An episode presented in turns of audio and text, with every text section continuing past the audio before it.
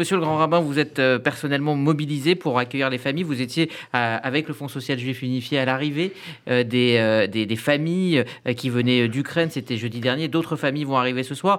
comment vous, vous, voyez cet élan des juifs français, des français juifs, des français non juifs? Comment vous voyez toute cette solidarité avec les Ukrainiens, cette, fraternité qui, s'exprime depuis maintenant 15 jours? Bien, justement, avec le président du consistoire, Maître Elie Korchel, nous avons décidé de centraliser tout sous l'égide du Fonds social. C'est-à-dire que nous avons envoyé un message à toutes les communautés, tous les présidents, les rabbins de France, pour leur dire ceux qui ont des capacités d'accueil, centralisons-les et on les met à disposition du Fonds social. Et donc il y a un dialogue permanent entre euh, le président Korcher et le président euh, Goldman, et puis avec les opérateurs, euh, que ce soit Richard Audier, enfin de tous ceux qui sont en charge. Le rabbin Lévin est au cœur de la, pour nous représenter au cœur de la cellule de crise communautaire. Et on, fait. Alors, vous parlez de cet accueil. Il y avait deux accueils différents le même soir, le jeudi soir.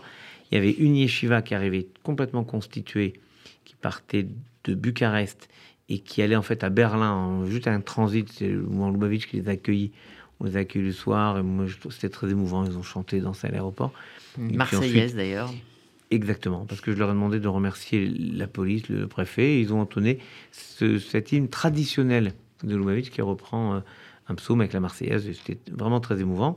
Et puis il y avait un deuxième groupe piloté avec le, Diana Paola Levy de la Viso, le Fonds social, pour euh, accueillir des gens qui arrivaient d'Ouman, si j'ai bonne mémoire, qui euh, eux avaient vocation plus à rester ici. Et puis il y a toutes les situations, nombreuses, parfois tendres, parfois plus complexes, euh, quand je dis tendre, c'est par exemple, il a fallu que je me batte à la demande du rabbin Lévin, qui avait été alerté par notre consulat général à Cracovie sur le fait qu'un avion militaire français devait ramener des, Ukrainiens de, de, enfin de Pologne, ça veut dire de Cracovie à Paris. Et euh, ils n'avaient pas l'habitude, les militaires, et donc ils ne voulaient pas prendre les chats et les chiens des, personnes.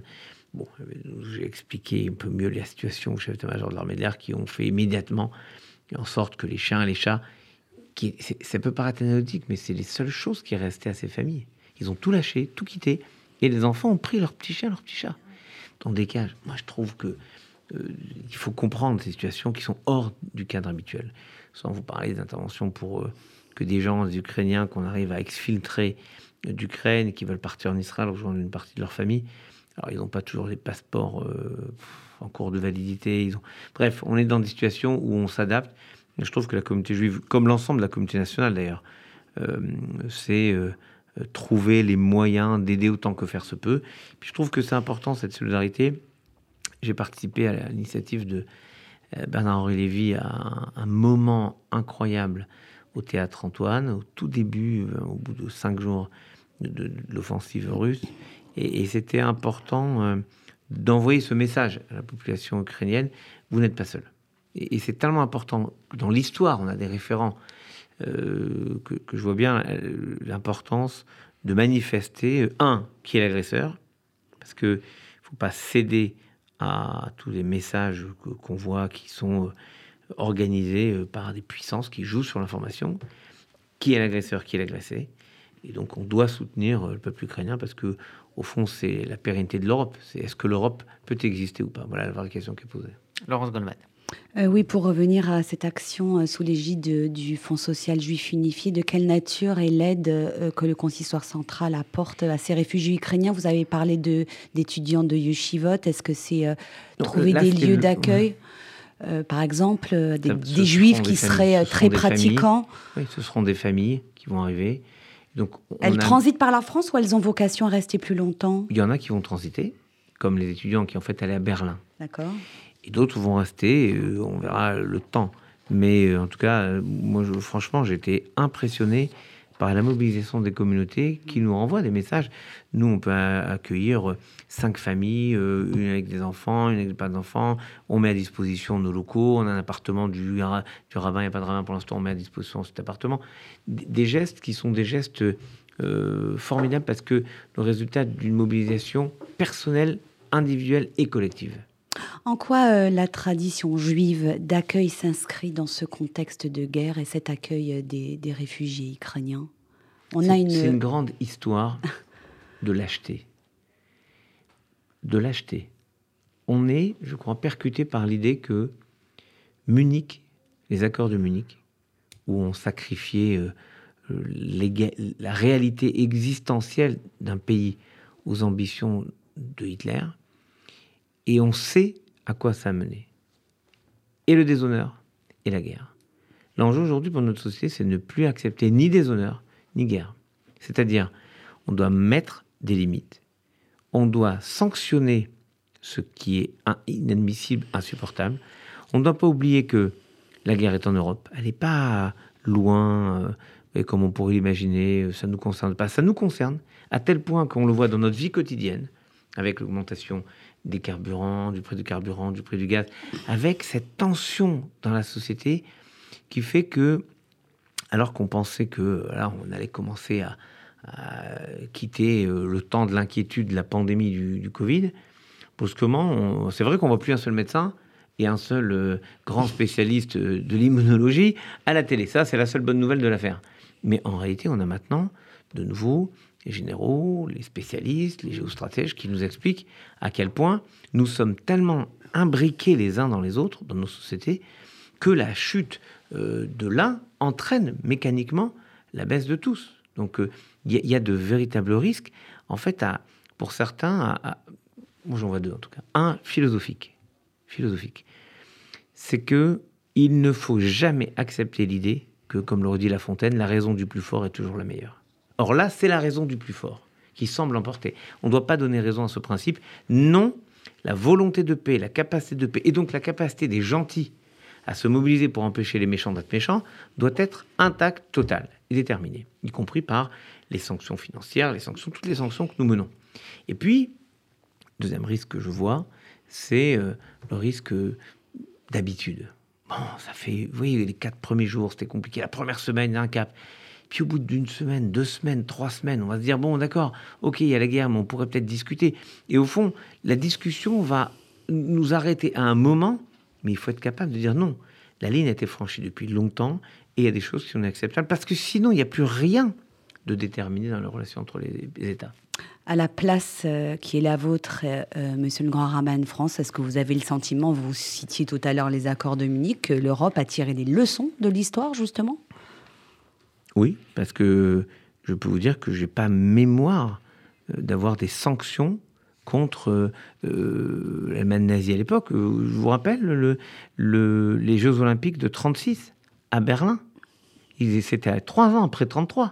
C'est-à-dire trois ans après la prise de pouvoir des nazis, trois ans après tout ce qui était lancé euh, comme, comme action contre les juifs. Bien sûr, c'était avant la nuit de cristal, mais il y avait déjà tant et tant d'exclusions des juifs, tant et tant de preuves tangibles de, de la, de la non-humanité de ce système. Et pourtant, on est allé paisiblement, tranquillement euh, faire ces jeux. Euh, donc, vous voyez, là maintenant, c'est impossible. Pourquoi? Parce que des décisions aussi euh, symboliques. Je ne dis pas que la Russie, ça va la faire reculer, que vous comprenez la finale de Coupe d'Europe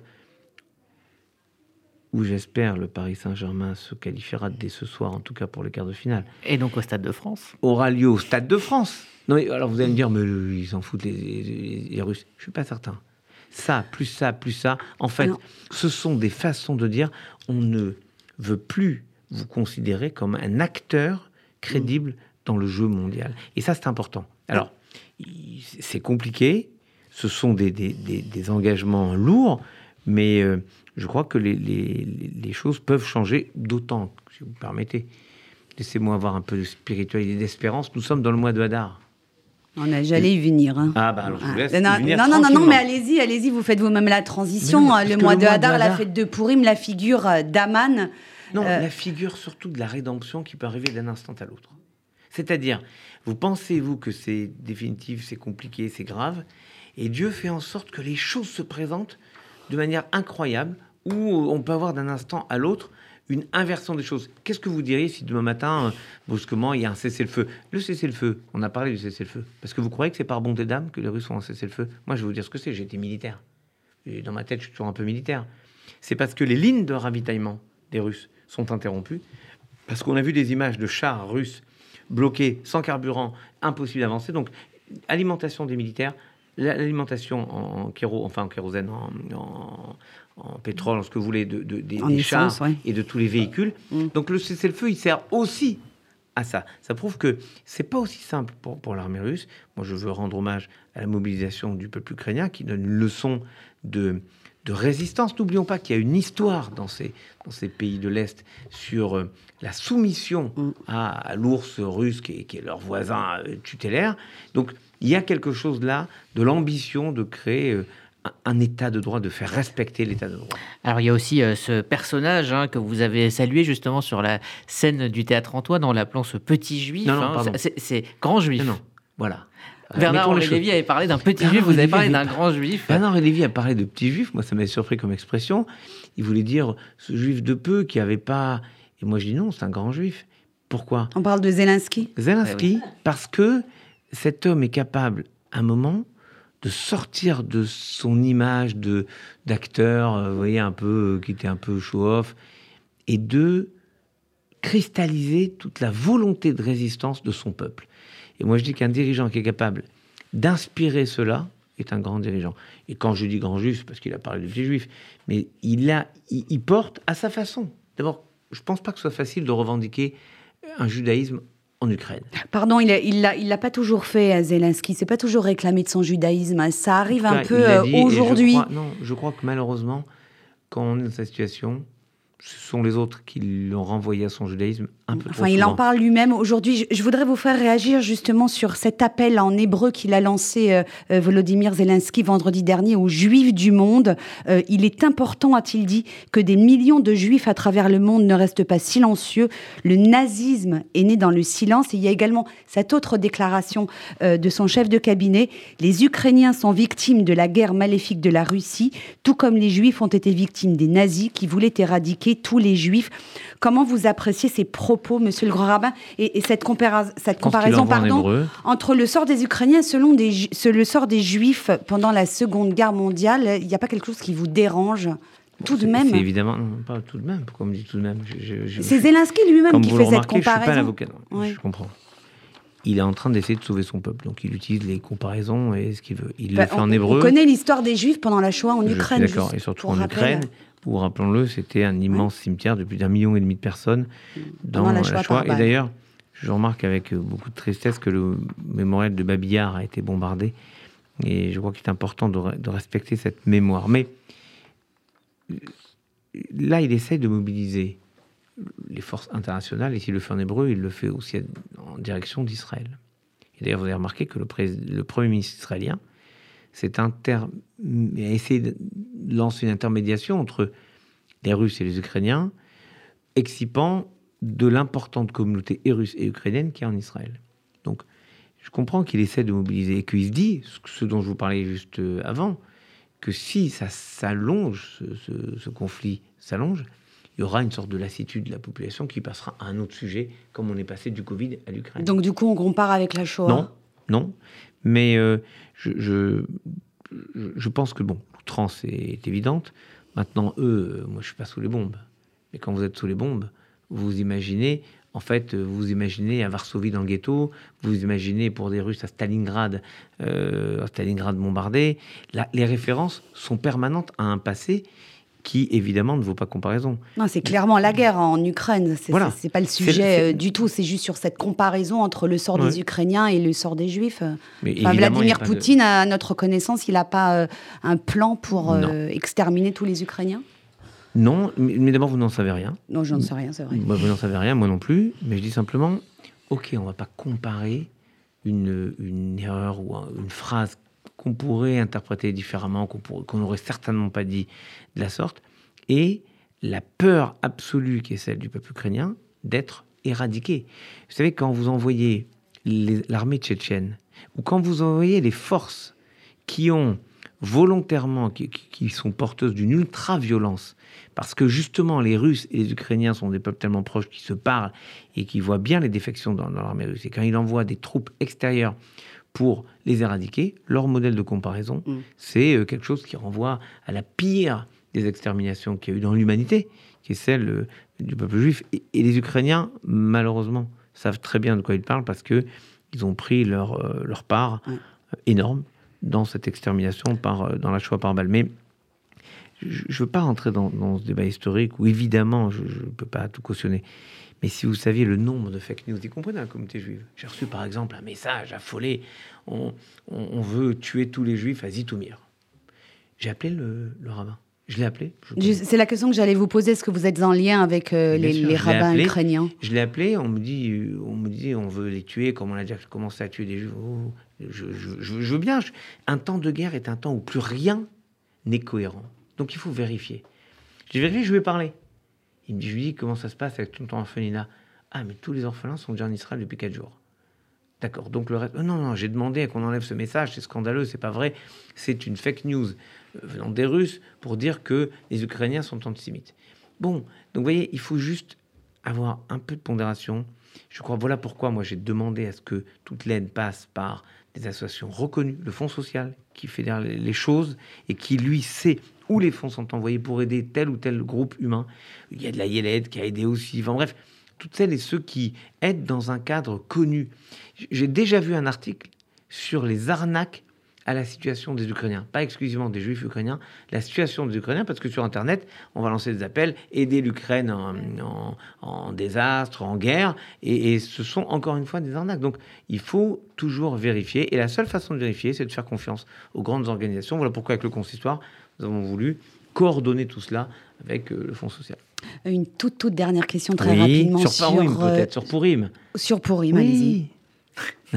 Allez-y sur Non, c'est votre question. Une question. Non, ma question, j'avais l'intention de faire un lien, enfin, de vous proposer un lien entre la figure de Vladimir Poutine, celle de Haman euh, et celle de Amalek. Non, regardez. C'est, pas du euh, tout. Vous voyez, je vais pas rentrer dans le jeu si, on en est là. Peut-être que Zelensky est, notre reine Esther. Euh, regardez, ce qui est clair, c'est que. Non, je veux dire, quelle résonance pour moi, la Megillah de Purim Ce temps de Purim est un temps de la renaissance de toutes les espérances. Et moi, l'espérance qu'elle mène maintenant, c'est la paix. La paix, parce que la paix là-bas, shalom, shalom, dit le prophète Isaïe, paix, oui, la paix, la rachok, Velakarov, fait la paix avec le lointain et avec le proche. La paix là-bas amènera la paix ici. Et donc, mon espérance, celle de Purim, c'est Vénafor, que Dieu change, inverse ce qui était tristesse, désolation, en bonheur, en joie, en partage. C'est le principe du partage de Purim. Partage des Mishloach Manot, de la nourriture, partage de, l'argent qu'on donne pour les pauvres, c'est-à-dire s'enquérir des besoins sociaux des uns et des autres. Et si on arrive à faire la paix qui est la paix là-bas, alors on retrouvera cette espérance de paix ici. Donc voilà, ce temps de Purim pour moi est un temps qui euh, nous dit beaucoup euh, de ce qu'on peut espérer partager dans le futur et j'espère un futur proche. Merci, monsieur le grand rabbin de France, Raïm Corset. Merci à vous. Euh, Laurence Goldman, dans un instant, prendra quelques minutes pour rendre hommage à Yona Fischer. Il a fondé le Grand Musée d'Israël. Il nous a quittés. On en parlera dans un instant avec Jacqueline Friedman. Oui, je, je pense que finalement, à Purim, on pourrait faire l'inverse, parce que Purim, c'est l'inversion. Vous savez, on dit il faut que on, boit jusqu'à bénir Aruch Haman et Baruch Mordechai. inversé. Alors on pourrait faire la prochaine fois, pour Purim, c'est moi qui pose les questions. À Laurence Goldman. Oui, Allez. d'accord. Comme ça, on inverse, puisque de toute manière, quand, elle, quand euh, elle me pose des questions auxquelles je ne veux pas répondre, je ne réponds pas. Donc on pourrait, on pourrait inverser les choses. Ah, vous verrez, elle est passionnante. C'est vrai euh, Oui, oui, absolument. je vous le garantis. Alors, on prend rendez-vous euh, le mois prochain. Je voudrais le faire un de ces jours pour Purim. Ok, bah c'est noté. Merci, monsieur le grand rabbin. Et puis bon match ce soir, évidemment. Amen.